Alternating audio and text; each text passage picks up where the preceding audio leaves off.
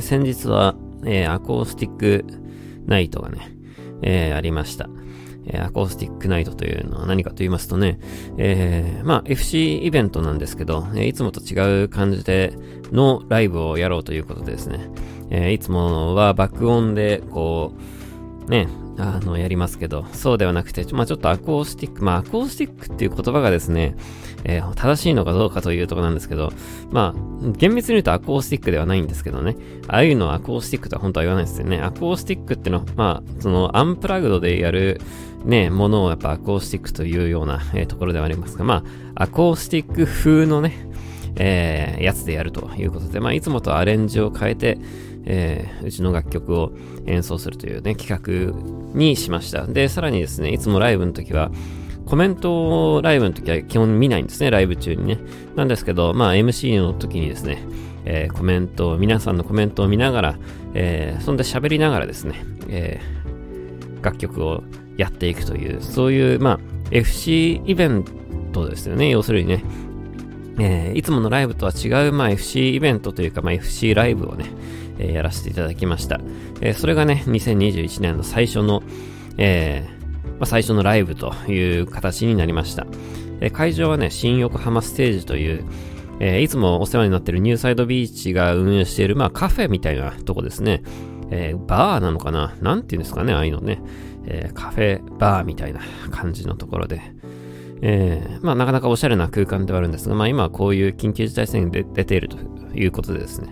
まあ、通常のレストラン営業をしてんのかどうかわかんないですけど、えー、まあ、えー、無観客で、えー、やらせていただきましたというような企画がつい先日、17日にね、えー、ありました。えー、なかなか、あの、面白かったですけどね。えー、まあ普段とは違うという、え、感じではありましたが、まあなかなか面白い、え、ライブだったなとは思います。えー、まあそんなことをね、え、ついこの間やってですね、えー、まあもうすぐ、え、新曲の、えー、そのライブが終わったら、もう次はですね、え、2月の、えー、シングルが発売ということですね、え、新曲モードに、え、新曲発売モードに、え、変わっていきます。え、MV なんかもね、え、もう少しで公開されて、え、まあ、新曲、まあラジオとかもね、まあ出ますけど、リモートなんですけど出ますし、えー、まあそういったね、新曲にまつわる、えー、ことが、えー、いくつか進むかなとは思います。まあ残念ながらですね、あの、インストアイベントをすることが、え、できないんですね。え、まあインストアイベントは、まあ今回やりませんと。で、あの、特典に関しては近日中に、えー、お知らせしますので、え、こちらもですね、いつもとはやったことがない特典をですね、えー、まあ考えて、えー、考えてありますので、よかったらぜひそちらの方も楽しみにしてくださいというようなところでね、えー、本当はね、インストアイベントをやれるのが一番いいんですけどね、えー、一番わかりやすいしね、えー、なんですけど、まあちょっと、えー、まあ状況を考えるとですね、まあオンラインで、えー、なんかできるようなこととか、まあいろいろ考えてありますので、ちゃんとその辺はね、えー、まあもう少しかかります、発表までにね。えー、もう少しかかりますが、えー、もうそう遠くないうちに出るとは思いますので、まあ、その、そういうこともあるよということをですね、まあ、楽しみにしてください。えー、というのがね、この1月ですね。あとはまあ僕はまあ他にも1月中にやんなきゃいけないことがいくつかありましてね、3月のライブの SE 作りとかですね、いつもだったらえ直前でね、やればいいんですけど、今回は少し大掛かりなライブになりますので、まあ、早く早く作れと、えー、言われてしまいまして、早く作る、早く作んなきゃいけないという、えー、ことでね、1月17のライブ終わったらゆっくり考えようと思って、ね、あの、ほっといたんですけど、えー、もうこれ以上ほっとくことはできないということで、えそういうのをやりつつ、まあ考え、なんかいろいろ、あの、目の前の仕事を淡々とこなしていくという、え日々に突入します。え2月はですね、え特に、今のところ、ライブ的なものはないと、え、ないとは思うんですけど、あの、基本的に、あの、まあ、今年のスタンスとしてですね、え、まあ、突然動くことができる、なんか、この大事さっていうことをですね、まあ、これもずっと言ってることですけど、えー、そういう、えー、突然決まってなんかやるかかもしれないんでね、まあ絶対ないともまあ言い切れないんですけど、まあ今のところ予定はしてないという感じですね。ただまあ、え配信周りについてはですね、まあ突然決まって突然やることがいっぱいあると思います。えー、なんかそういうですね、まあ、フットワークみたいなのを大事に、えー、この1年間は、えー、活動していきたいなと思っているところです。え、まあ、そんな、え、そんな1月の、え、終盤を今迎えているわけですが、えー、世の中的にもですね、まあ、いろんなことが、えー、起きそうだなと、えー、起きているなというようなことをね、えー、お話ししていきたいんですが、えー、まず今日1月20日は何の日かと言いますと、大統領のですね、就任式がある日なんですね。えー、就任式というのは、まあ、1月20日にやるんですけど、日本時間は時差がありまして、えー、日本時間でいうとこの1月21日の午前、えー、日付が変わってからですね、就任式が始まるということで、えー、おそらく大統領の演説とかね、えーその就任パレード、今回バーチャルでやるということなんですが、そういった様子は、まあ、えー、朝起きたらですね、まあ、いろんなことがもうすでに終わった後ということで、えー、見ることができるかなと思います。えー、今年はですね、そのバーチャルの就任式、就任式じゃない、パレードがバーチャルなのかななんかいまいちね、よくよくわかんない。どういう風にやるのかね、えー、ちょっと楽しみだなと思ってます。なんかそのいつもと違う試みということでね、え、楽しみだなとは思ってます。えーまあ、トランプ大統領に関しても、えー、いろいろね、えー、いろいろな騒動ありましたが、おそらく、えー、大きなトラブルなく、このまま無事に、え、移行するのではないかなとは、え、思いますけどね。え、結局自分に恩赦を、え、与えるか与えないかみたいな話もありましたけど、今の段階、これを収録している段階、え、今ちょうど12時過ぎたところなんですけど、これを収録している段階ではですね、え、今のところ、自分に恩赦を出すっていうことも、含め、まあネットでいろいろ言われていたようなことにはなってないと、えー、罷免されることもなさそうだと。まあおそらくこのまま、えー、何事もなく時間が過ぎていくだろうなとは、えー、思います。えー、都市伝説めいたものもですね、えー、結構年明けてから、まあ、賑やかになりましたけどね、ネットは賑やかになりましたが、まあ、えー、大方は予想通りですね、えー、このまま何事もなく、うん、時間が過ぎていくのではないかなとは思いますが、とはいえまだ、えー、これ収録してるの12時過ぎで、えー、ね、あの、多分まだ12時間以上ありますから、まあなんか起きるかもしれないけどね、えー、どうなんでしょうね。ちょっとわかんないですけど、えー、このまま、えー、バイデン大統領がね、えー、登場、えー、するということで、えー、まあ、ここから先また、えー、世界がね、いろいろ変わっていくきっかけになるんだろうなとは思います。えー、で、その中でですね、えー、っと、トランプ政権が最後の最後の土壇場でですね、あの、中国と、あの、ウイグル、えー、自治区へのですね、えー、虐殺行為を発表したという、えー、ちょっとよからぬニュースなんかもありましたけど、あの辺もですね、いまいちこう、どういう風なことなのか、いまいち僕もよくわかってないというところもあって、なんか下手なことは言えないんですけど、えー、なんかいまいち報道もちゃんとされてないしね、なんあれは一体何だったんだろうなというところなんですが、えー、最後の最後でね、えー、なんかこう、かましてくれた感じですよね。はい、トランプ大統領もですね。えー、まあす、すごい置き土産を、え、バイデン政権に、え、していったなという、えー、印象は持ってますけど、えー、どうな感じになるのかなと。え、まあまあ、続報がちょっと気になるニュースかなとはね、思いました。えー、というのが、まあ、今日の、えー、大きなね、出来事ではあるんですけど、あともう一つですね、まあ、そのコロナ関連で言うのであれば、えー、ワクチンが、まあ、この、えー、2月、3月のね、まあ、大きなトレンドの、になるかなとは思います。で、そのワクチンをどういう風に打っていくかっていうスケジュールの話ではあるんですが、そのワクチン大臣っていうね、えー、そういう謎の大臣が、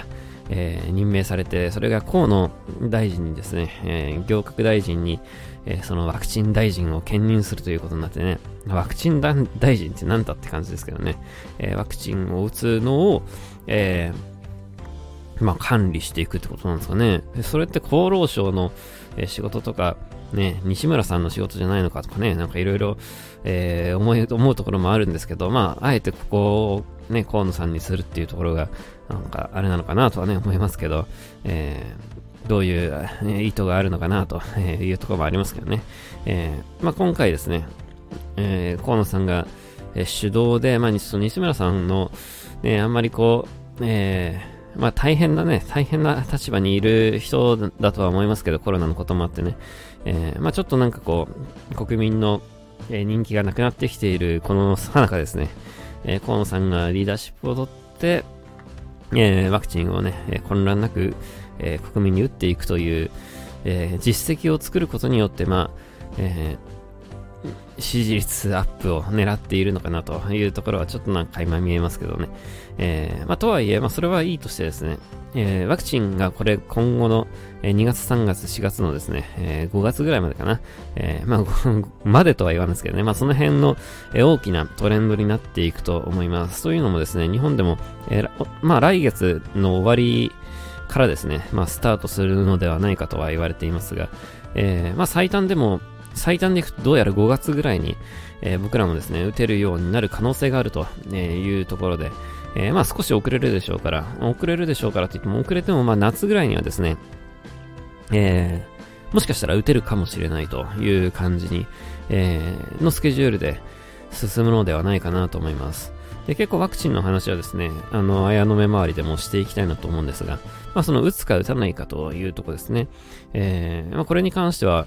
えー、結構ね、えー、大きな問題だと思います。やっぱ考え方もいろいろあるしね、えー、ノルウェーなんかではなんか何万人打って何十何人が死んだと、えー、ありましたね。えー、それをですね、まあ多いか少ないかと見るのはなかなか難しいとこなんですけど、えー、ね、人は黙ってても死ぬわけですからね、えー、何もして、何もしてなくても、えー、打っても打たなくても、その何万人のうちの何十何人は死ぬかもしれないね。あの、それが多いのか少ないのかちょっと何とも言えないところではありますけど、えー、今後ですね、えー、そういった数字の、まあ、トリックというかね、そういうものが非常に増えていくと思います。で、数字、コロナの報道って結構数字がね、えー、どうしてもやっぱ気になるじゃないですか。その感染者は何人とかですね、えー、ね、重症者は何人とかですね、えー、死亡率は何パーセントか、まあ、そういう数字がですね、すごい重要なんですよ。で、やっぱ数字って分かりやすいからね。だけど数字って結構やっぱ罠がまあ多いと。ね、これは一体何人のうちの、ね、この人数が多いのか少ないのかと、コロナの死者がね、何百人になりましたって。なんか1000人超えたんだっけ？なんか、この前なんか報道、昨日とかなんか報道でなんか見たような気がするんだけど、1000人到達って書いてあった気がするんだけど、どうだったっけな？ちょっと、えー、しっかりと覚えてないんですけど。で、その1000人っていう数字が多いのか少ないのかってとこなんですよね。えー別に何をしなくてもですね、人は死ぬわけですね。まあ、このコロナで1000人っていうのが、えー、それは多いのか少ないのかっていう、なんかここがですね、あの非常に難しいところなんですよ。えー、コロナがなかったらもっと違う形でその1000人以上の人間が死んでるんじゃねえかとか、え、そういうことを言い出したらですね、キリがないわけなんですね。で、そのワクチンに関してもそうで、えー、おそらく今後ですね、そのワクチン絡みの数字が山ほど、えー、出てくると思うんですよ。そのワクチンを打った人が何パーセントかですね、えー、なんだ、えー、打った人の中の何パーセントが死ぬとかですね、えー、副作用が、えー、出たとかですね、まあいろいろこう、えー、数字が、ね、踊ると思うんですね、今後。えー、のニュースではですね、あの、そういった数字が、ワクチンにまつわる数字が、えー、結構フューチャーされるようになると。えー、そうなった時にね、またあの、本当気をつけないと、この数字っていうのは分かりやすすぎて分かりにくいっていうのがね、え、数字は本当にね、えー、罠があるのでね、えー、こういったところを気をつけながら報道をちゃんと読んでいかないと、えー、まあ踊らされてしまうというところを本当に気をつけていかないなと、いかなきゃいけないなと思っているところです。えー、まあそういったのをね、できるだけこうわかりやすく、え説明はしていきたいなとは思いますが、えまず最初は、このコロナのワクチンで、えポイントになっていくのは、もうまあ最初ね、その医療関係の人が打って、高齢者の人が打って、で、一般の人が、えー、打つという流れにはなるんですけど、まあそのやっぱりね、あの、みんながやっぱ気にするのはやっぱ副作用的なところかなとは思います。で、僕自身もそれはものすごくね、こう気にしているわけです。で、ね、もちろんそれはね、死にたくないしね、えー、副作用では死にたくないけど、コロナでも、にもかかりたくないというところで、まあ難しいところではあるんですけど、えー、まあこのジャッジをね、えー、どこでするかっていうのはもうめちゃくちゃ難しい問題で、えこれ結局ね、これ前にも言いましたけど、やっぱ答えがないところがあるなとは思ってます。えあの、ね、今打ってね、1ヶ月、2ヶ月はピンピンしてるけど、なんか、ね、10年経ったらなんか急に何か出てきたとか、まあそんなことはないんでしょうけど、ね、そういうことが100%ないっていう、えー、話になるかどうかっていうとね、ちょっとよくわからないんだよね。で、結局これなんかの遺伝子組み換、え食料とかね、そういうのと結局似てるところがあってね、えー、わかんないっちゃわかんないんですよね、これ、結局将来的にね。で、今はやっぱりその、打つ、打つことが大事みたいな、えー、雰囲気におそらく今年になるでしょうから、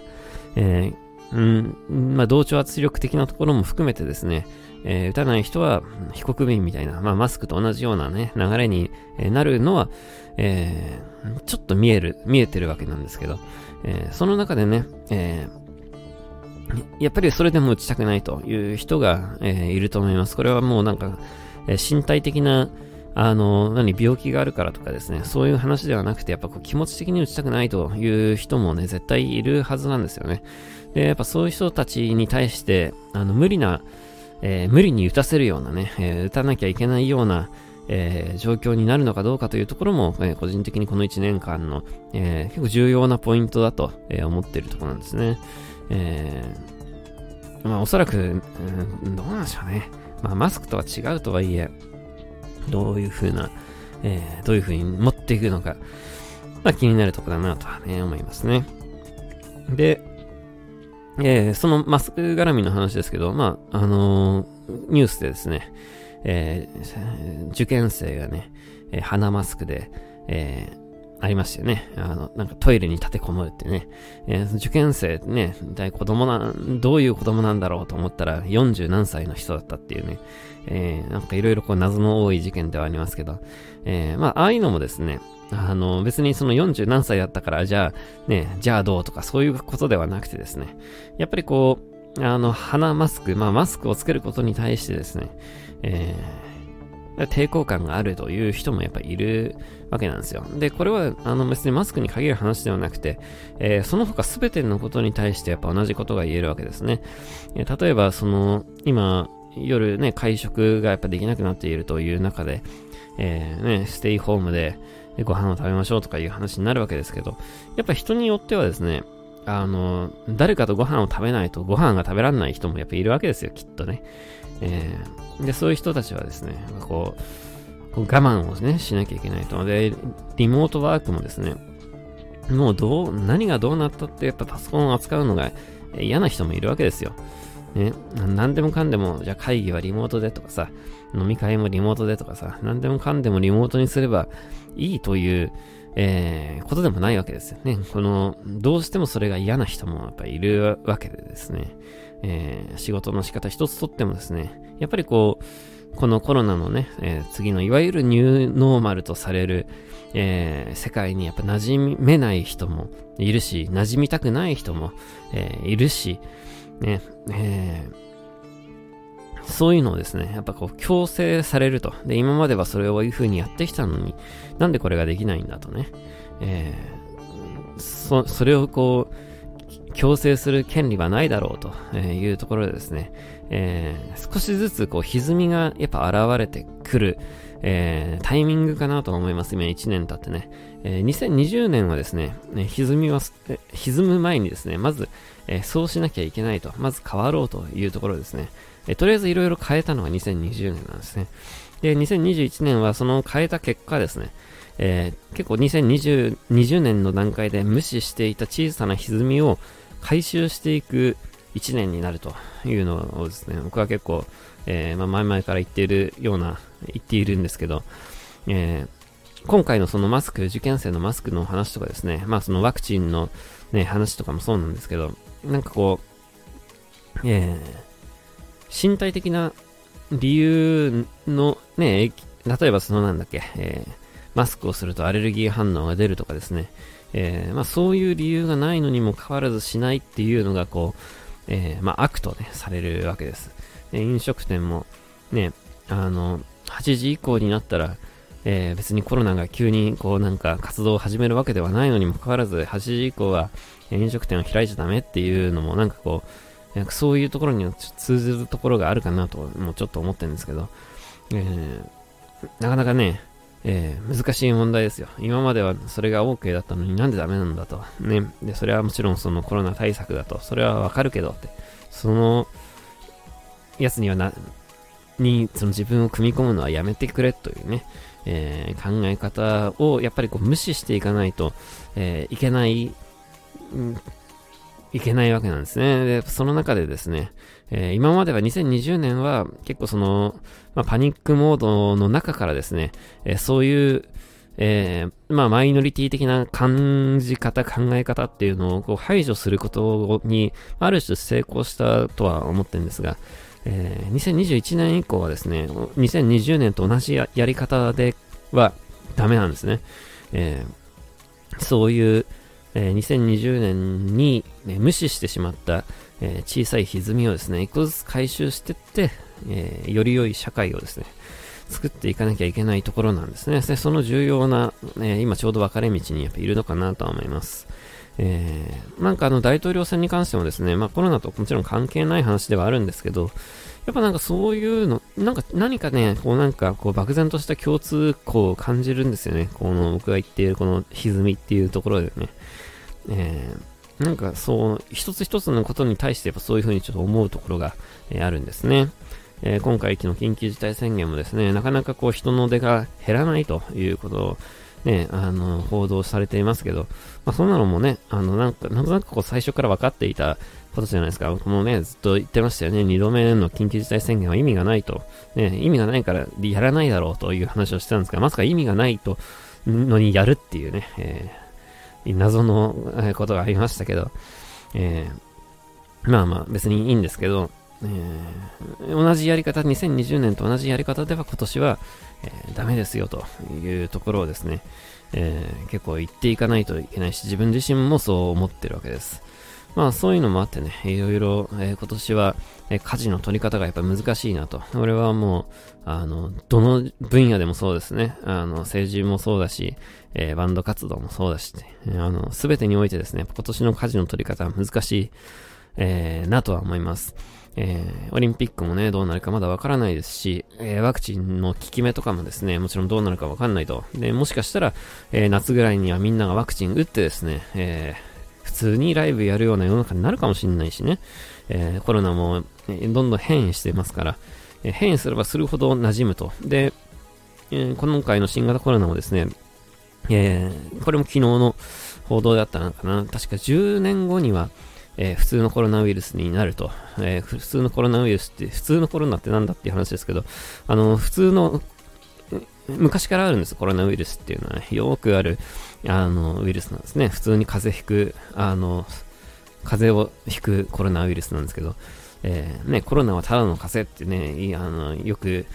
あの、なんかね、ありますけど、実際はコロナはただの風邪なんですよ。で、それがですね、新型になったことによってただの風邪じゃなくなったわけです。だけどそのただの風邪じゃなくなった新型も10年経てば、えー、ただの風邪に戻るという研究もね、この前ありました。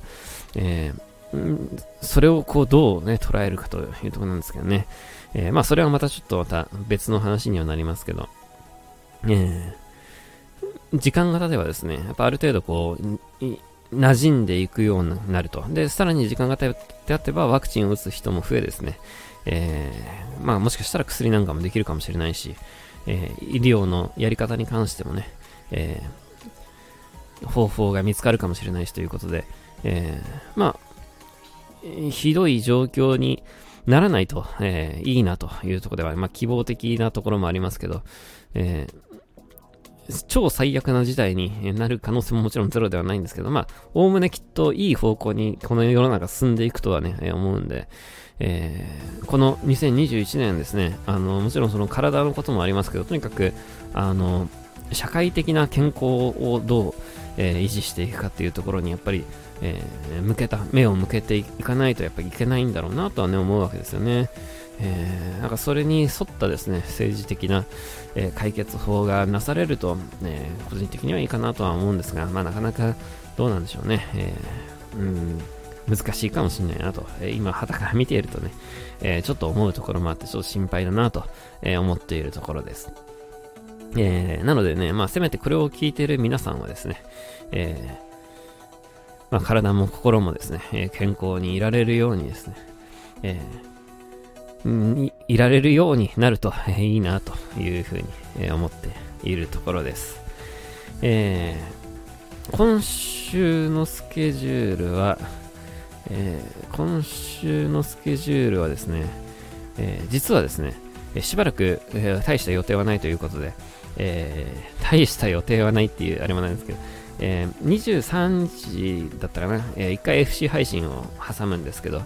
えー、とはいえ、まあ、それも家からやるんで、で基本的にはですね、そんな、え、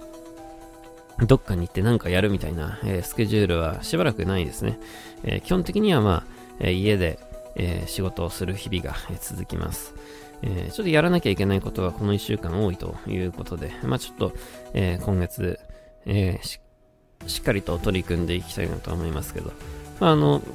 17のライブも終わって、で、昨日ちょっとまた大きなですね、えー、大きな仕事を終えですね、えー、まあ、発送してきたんですけど、それを終えですね、まあ、えー、気持ち的には少し落ち着いたなと、えいうところですね。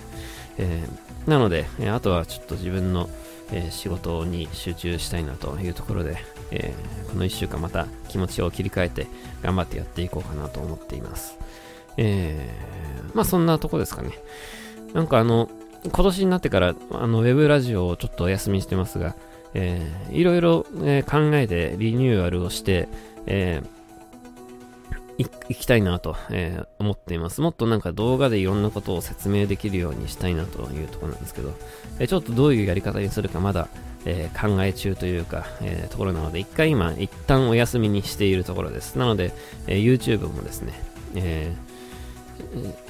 こういう、こういうボイスアイノメとかそういうのしかね、しばらく上がんないとは、思いますけど、まあ、ちょっとどっかのタイミングで、えリニューアルを、え一気にしたいなと、え思っているところです。少し時間がかかると思います。えー、まあそんなとこですね。えー、そうですね。あとはまあ、えー、引き続き、体調に気をつけつつ、えー、頑張ってやっていきたいなと思います。そして今日の水水曜日ですから、今日は、えー、今年初めて水曜日に、えー、ウィークリーアイの目ができるということで、え、もしよかったらぜひそちらの方もね、え、見てくださいというところで、え、ぼちぼち終わりたいなと思います。えー、また来週も聞いてください。バイバイ。